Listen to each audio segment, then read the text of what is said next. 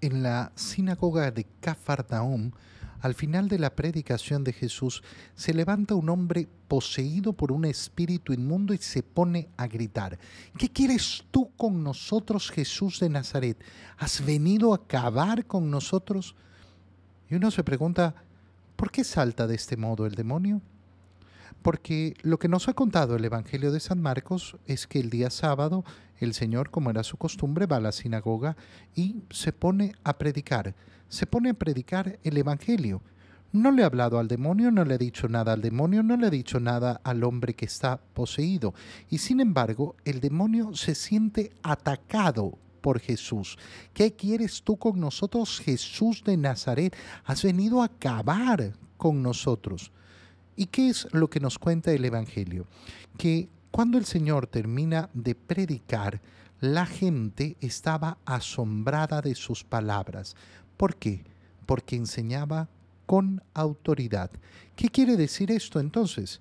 Quiere decir que la predicación del Evangelio es un ataque para el demonio y que aquella persona que reconoce la autoridad de la palabra de Jesús, la autoridad de que es palabra de Dios, de que no es una enseñanza más, ah, bueno, un gran maestro, eh, un, un, un gurú de la antigüedad. No, no, no.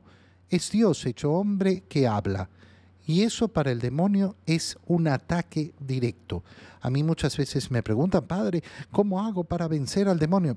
Bueno, predicando el Evangelio, reconociendo en primer lugar eh, esa autoridad de nuestro Señor, reconociendo que su palabra es la fuente de mi vida.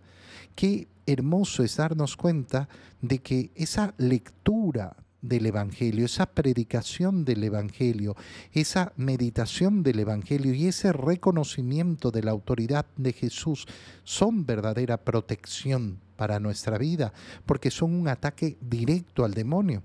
¿Cuántas personas eh, andan por la vida preocupados de ponerse amuletos y talismanes y que no, y que la pulsera con el ojo y que la no sé cuánto y que yo pongo una maceta por aquí, que yo hago no sé cuánto? Y no leen el Evangelio, no leen la palabra de Dios, que es la primera arma poderosa contra el ataque del demonio.